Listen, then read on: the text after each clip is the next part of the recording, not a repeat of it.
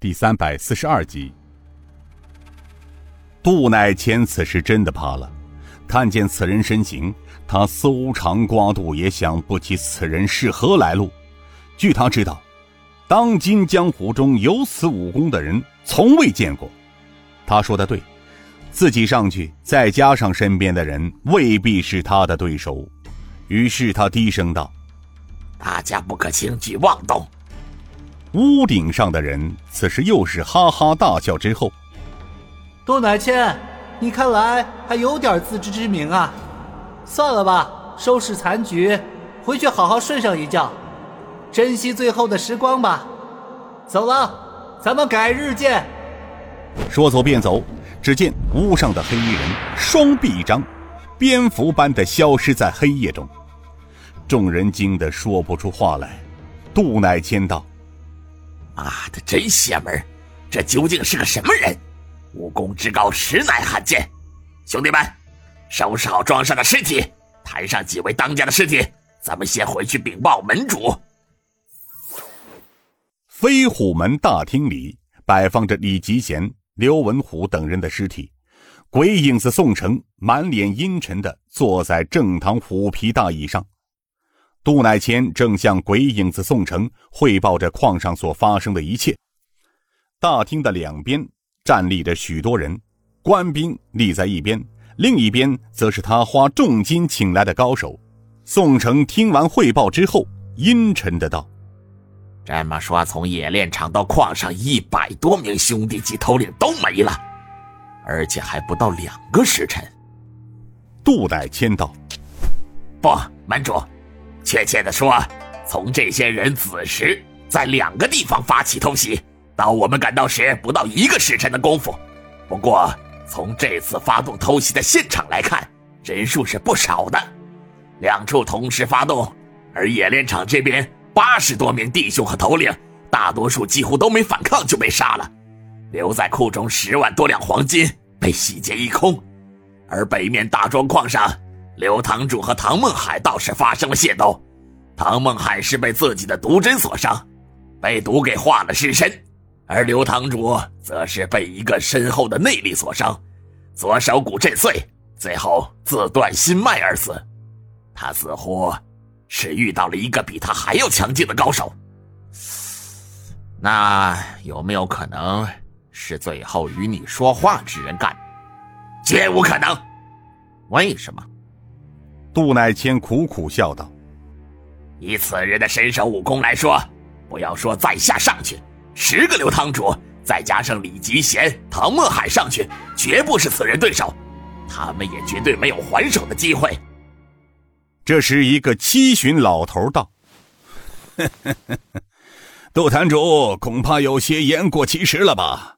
老夫闯荡江湖数十年，会过的高手如云。”还从未见到过这样一个立在屋顶上，双脚离地站着与你说话的人。江湖中人谁能？即便是江湖四老中的任何一个，呵呵，恐怕都做不到啊！另一个七旬老者道：“伯老难道忘了，像杜坛主所说的人，并不是没有。听说。”红莲圣教教主莫崖子就能做到。通天剑莫怀玉道：“钱兄，你大概是没睡醒吧？红莲圣教早已灭绝百年，莫崖子以轻功称雄天下，那只是个传说。再说了，即便是有这么个人，他能活到两百多岁吗？那还不真成仙了？”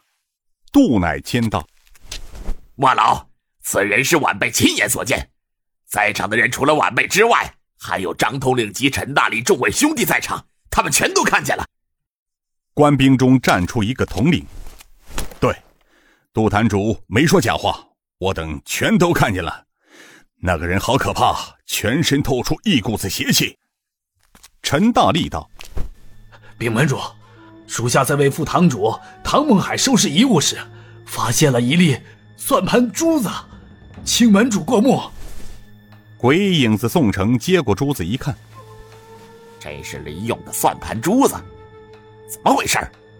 陆坛主，你不是带人搜遍了整个崖西十里之内吗？怎么找不到天地九杀及顾梦平、牛太官、李勇的踪迹呢？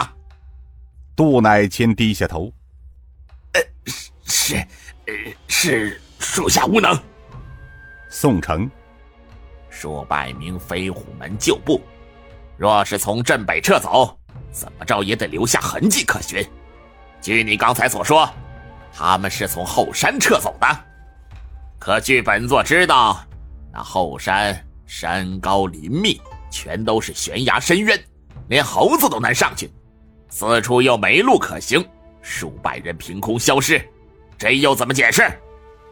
杜乃谦出言欲止，宋城叹声道：“唉，算了，本座知道你无从解释。近月来，自天地九杀突袭飞虎门之后，整个崖西镇变得扑朔迷离，怪事连连。而昨日大理镇守使刘督军。”陈福尹突然而至，大兵驻在礁石洞。这里又是透出一股子邪乎。赵坛主，我们派去的兄弟可有消息回报？赵建道：“回门主，有消息。”宋城：“好，什么消息？怎么不禀报？”赵建：“呃，没有什么有用的价值啊。”日间奉命到礁石洞，所有人都未回来，只有负责外围的探子回报说，那些奉命的将军统领被刘督军留在军中。不久之后，刘督军便带上几个人上马尔山打猎去了，剩下的几人在大军营中喝酒打牌。他们又是杀猪宰羊，像是请客的样子似的热闹。哦，对了，呃，从营中传出话来，呃，说被调上去，将军们要明晨回来。说是朝廷有钦差大员到滇南公干，路过这里，陈府尹带地方官已经前去迎接了。宋城看了一眼杜乃谦，唉，行了，这么晚了，各位前辈辛苦了，就此请各位前辈回客房休憩，你们也不要在这里候着，都去歇了吧。散了，散了，陈大力。你带兄弟们把他们的尸首收拾一下，送到医馆，择日安葬。是门主。宋城道：“刘坛主，安排潭中兄弟严加防守，若是有事，尽快禀报。张都头，各位将军不在，请各位严守崖西镇，明日等他们回来之后再议吧。”是。